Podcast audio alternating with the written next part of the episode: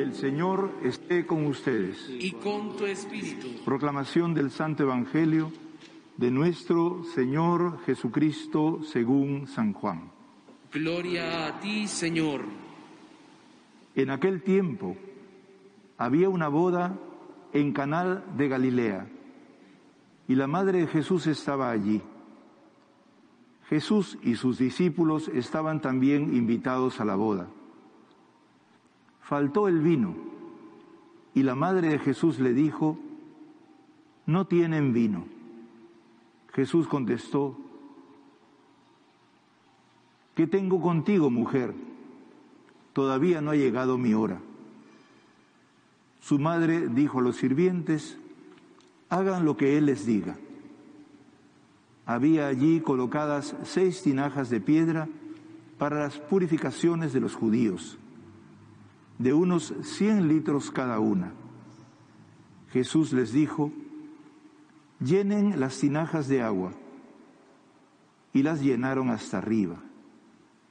Entonces les mandó, saquen ahora un poco y llévenselo al mayordomo. Y así lo hicieron. El mayordomo probó el agua convertida en vino sin saber de dónde venía.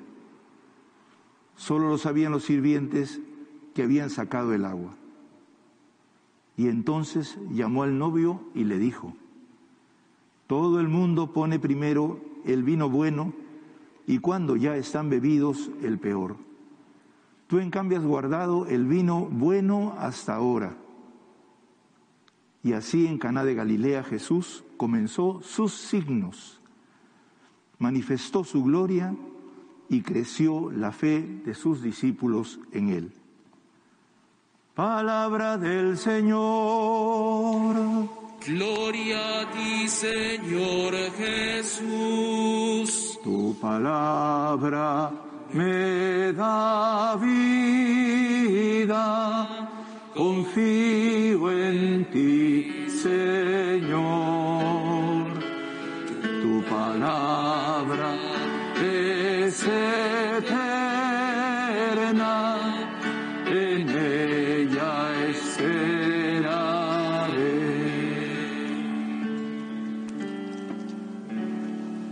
Recibimos la bendición con los santos evangelios. Pueden tomar asiento.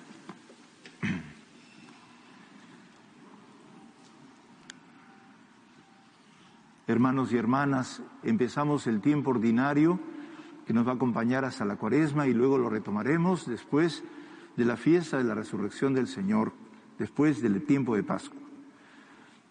Y empezamos con este Evangelio que es el que corresponde al Evangelio de Juan, pero durante el año vamos a comentar y participar de la riqueza del Evangelio de Lucas. ¿Por qué está puesto aquí? Porque en el Evangelio de Lucas se insiste mucho en que el Señor trae la alegría, la gracia. Y Jesús lo hace especialmente haciendo como una especie de cambio fundamental en la religión de Israel, una religión de purificación de las aguas, una religión de, costumbres, para pasar a una religión del sentido profundo de la, de la vida y de la alegría de Dios, que se manifiesta en muchas acciones, situaciones en que, en que vivimos, y nos pone el Evangelio de Juan entonces como un ejemplo que esa alegría se da en medio de una situación adversa, que es el texto que hoy día leemos, pero que tiene que ver directamente con el papel y la acción de la Iglesia en medio de las situaciones difíciles. Y por eso vamos a meditarlo hondamente para ver la riqueza de este Evangelio que nos llega al corazón, porque a todos nos gustan las bodas. Siempre las puertas de las iglesias están llenas de gente a ver cómo ves la novia, cómo se ha vestido, ¿no? Y todos los chismes del barrio están en torno a la novia que ha pasado por ahí. Por eso nosotros también, con la misma alegría, queremos unirnos a este camino esponsal matrimonial de Dios con el pueblo. En efecto, en el Antiguo Testamento se dice que Dios le dice a Israel, ya no te llamarán abandonada, ni tu tierra devastada, a ti te llamarán mi favorita y a tu, y a tu tierra desposada, porque el Señor te prefiere a ti y tu tierra tendrá marido. Qué bonito es encontrar la persona amada, que en este caso es Dios mismo que viene a casarse con nosotros. Y todo el camino de Jesús es la muestra de que Dios quiere contraer matrimonio con el conjunto de la humanidad a través del pueblo de Israel y concretamente a través de la comunidad cristiana y de la iglesia. Por eso la iglesia se deja inspirar por el Señor y trata de ponerse a la altura de la misión que tiene el ser amados, porque cuando tenemos fe nos reconocemos amados y entonces tenemos que amar también como Dios ama a su pueblo, es decir, queriendo casarse con Él. Y por eso ser iglesia, ser creyente, es estar en permanente atención a los problemas de la gente, para podernos introducir, introducir, introducir a Dios, que es el que se casa con la gente, y la iglesia, que es parte también de ese camino. Pues ahora vemos una cosa muy linda. El texto no dice, dice en aquel tiempo, pero en realidad dice, el texto original dice al tercer día. Porque el tercer día, para la iglesia, para la tradición, siempre ha sido el día de la resurrección. ¿No es cierto? Jueves Santo, Viernes Santo, Sábado Santo de gloria, porque resucita, ¿no es cierto?, el Señor para el domingo. Esta manera de ver las cosas propone entonces que ya en la vida de este pueblo marginado, porque dice, no solamente dice que es de Galilea, sino de Caná de Galilea. Perdonen, voy a sacarme esto. De Caná de Galilea. Y Caná de Galilea significa algo así como lo último de lo último. O sea, como el, sector más marginado, porque los cananeos eran las, digamos, la lengua y, la, y la, sociedad que había vivido mucho antes de los hebreos. Y estos eran como, como vistos como, como mal, ¿no? Como, como, qué sé yo, como si fueran pues este, eh, eh, una, una tradición antigua, un pueblo originario, que no hay que tenerlo en cuenta. Ya Galilea era una zona marginada, pero a la vez aquí es lo marginado de lo marginado. Y en lo marginado de lo marginado hay una cosa linda, hay una boda y una fiesta. Porque quizás porque eso del tercer día nos está recordando que quienes primero aprendieron en el camino de la fe a reconocer la alegría y el amor del Señor, fueron los más marginados, los últimos para los cuales Jesús dedicó toda su vida. Y por eso entonces es una cosa interesante y linda que además esta gente sencilla ha invitado a María, ha invitado a Jesús y a sus discípulos. O sea, ha invitado también a otros marginados también, porque María nació eh, eh, concibió al Señor en, Galilea, después va a Judea para, para cuidar a Isabel y siempre se movió entre los pobres. Su canto, además, su canto es el canto precioso para la gente sencilla, la alegría del Señor que ha introducido la esperanza en la humanidad.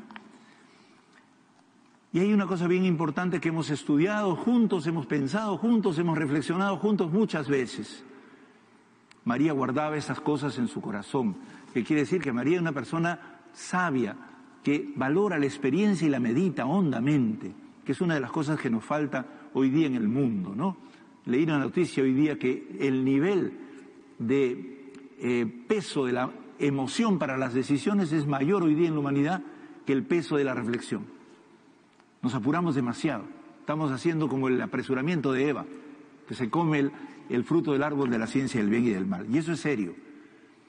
Porque cuando uno se apura demasiado, no puede ver los problemas, no puede identificar dónde está lo principal. Y todo le parece igual. Y al desesperarse, entonces uno comete graves, graves errores y hasta pecados. María, entonces, estando invitada, ¿no? Agarra y ve un detalle. El Papa hizo cantar a los sacerdotes una canción que se llama ¿Qué detalle, Señor, has tenido conmigo. ¿No? Pues María es muy detallosa y eso es muy propio de las mujeres y este Evangelio exalta realmente la grandeza de la mujer que se sabe fijar en los detalles. Y dice aquí que ella se dio cuenta de que faltaba el vino. No tienen vino, Señor. Y se lo dice a Jesús como pidiéndole, eh, como una oración, ¿no es cierto? Ya María es una discípula aquí del Señor, que le dice a su Señor, siendo su hijo, ¿no? Porque dice, la madre dijo, y Jesús le contesta, mujer. ¿Por qué le dice así Jesús? Parece retrechero, ¿no? Porque a los 12 años era aventado, Jesús hemos visto en los textos de Navidad, ¿no es cierto? Era aventado, iba al templo, se escapa. Aquí está más cauto Jesús, porque Jesús va a vivir todo un drama y empieza a darse cuenta que hay problemas y entonces es necesario anunciar el Evangelio con claridad, con fuerza, pero también con inteligencia y hay que saber en qué hora estamos. No en qué hora en sentido cuantitativo, si son las 12 o son las 11, sino si es un momento adecuado y justo, un momento oportuno. Eso es muy importante porque para Jesús el tiempo es sobre todo un tiempo cualitativo, no cuantitativo. No es una cuestión de cantidad de tiempo. Es qué calidad de tiempo, qué está pasando, qué es el problema a resolver hoy día. Y por eso le dice eso, pero inmediatamente María, que conoce a Jesús bien claramente, da la orden, le dice a los sirvientes, no, hagan lo que Él les diga. Estas palabras van dirigidas a todos nosotros. Todos somos creyentes si le pedimos al Señor, Señor, dinos qué tenemos que hacer. Inspíranos, danos la palabra oportuna y justa para enfrentar una situación determinada. Y en este caso, el detalle en el que se ha fijado María es muy importante. Nosotros no tenemos mucho porque no se suele usar el vino en el Perú. Ahora un poquito más. En Ica quizás mucho más, ¿no es cierto? Donde están todos los viñedos. En otros países es muy fuerte. Y en los países de la zona eh, oriental próxima de Europa, sin duda, en todo el Mediterráneo el vino es muy importante. Es un ingrediente fundamental en una fiesta que si no hay fiesta es como aquí que falte la cerveza, ¿no es cierto? El problema está en que a veces nos excedemos. Lo cierto es que aquí también hay un exceso. Dice que el Señor les ordenó que llenaran las tinajas que estaban destinadas para las purificaciones de los judíos, es decir, para las costumbres judías, no, lávate que te lava porque eres impuro y necesitas mucho lavado y tienes que arrepentirte mucho de todo para poder conseguir la salvación. Vamos a convertirlas y la va a convertir el Señor en vino. Hay un salmo que dice en la Biblia, Dios hizo el vino para traer alegría al ser humano. El vino está hecho para alegrar el corazón del ser humano, hombre y mujer. Es un signo, un signo de alegría. Por eso llamamos a María también la Virgen de la Alegría. No solamente porque el ángel le dice, alégrate llena de gracia, sino porque ella también ve la ocasión para repartir alegría, para propiciar la alegría en una situación triste. Hoy día el Papa ha dicho, si María no hacía esto, la misa, la, perdón, la, fiesta ¿no? de matrimonio se aguaba. ¿No es cierto? Lo decía bien claramente hoy día desde el balcón de, de San Pedro. Se agua toda la fiesta. Y una fiesta aguada no es lo mismo que una fiesta que tiene un poco de tono, ¿no es cierto? En ese sentido, hermanos y hermanas, a pesar de que sea una cosa muy pequeña esta, se nos está diciendo el rol y la misión que tiene la comunidad cristiana en medio de la humanidad, alegrar el corazón del ser humano. Por eso en la Eucaristía, el Señor que hizo el sacrificio único de su vida no tantos sacrificios. El único sacrificio que nos salva, que es entregar su vida, lo representó bajo los signos del pan y del vino. Este es mi cuerpo, esta es mi sangre, sangre que está derramada para en favor de todos nosotros, para que nos alegremos, para que nuestra vida se alegre. ¿Por qué?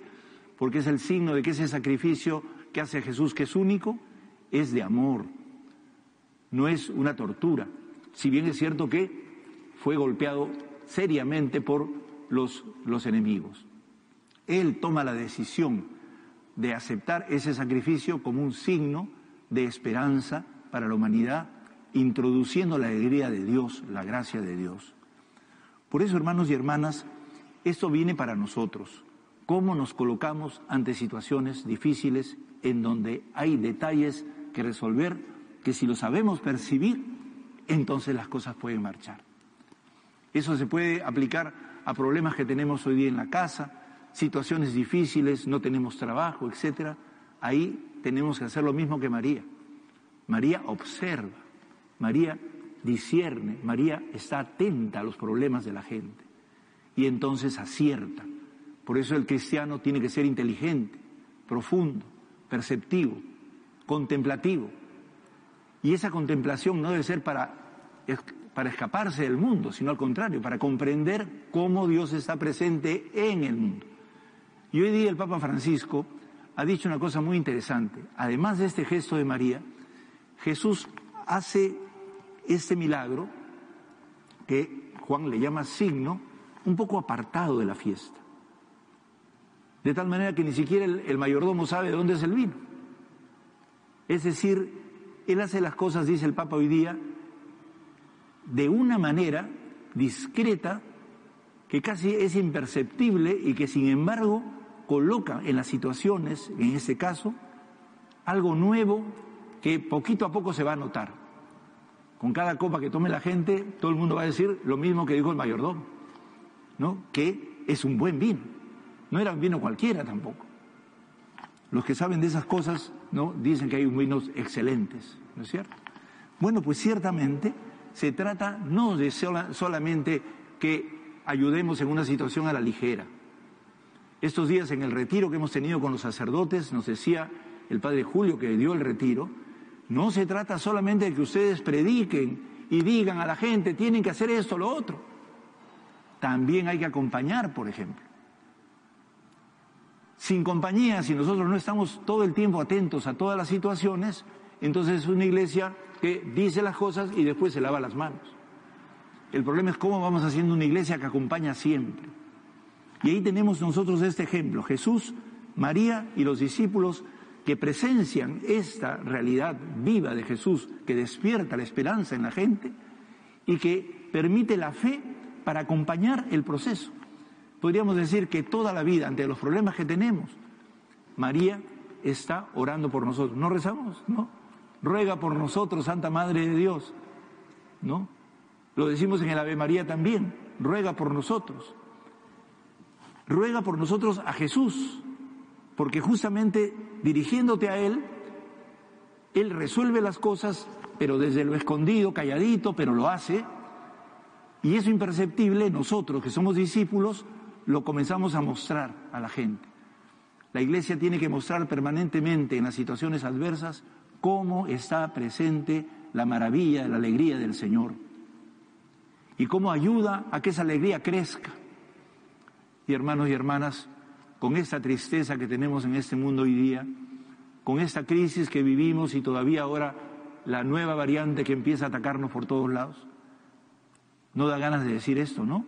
Y sin embargo, el Señor está haciendo su camino y estemos atentos porque esté escondidito detrás, transformando el agua de la tristeza en el vino de la alegría y de la esperanza.